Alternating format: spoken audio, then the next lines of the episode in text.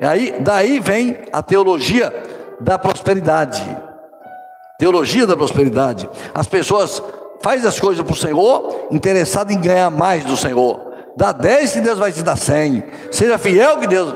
Gente, isso é uma distorção do Evangelho. Deus é poderoso para nos dar o que Ele quiser, mas isso é a distorção do Evangelho. A gente não dá nada esperando nada do Senhor.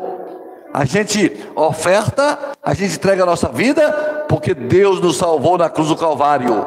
É ingratidão ao que Ele fez. É ingratidão ao que Ele fez.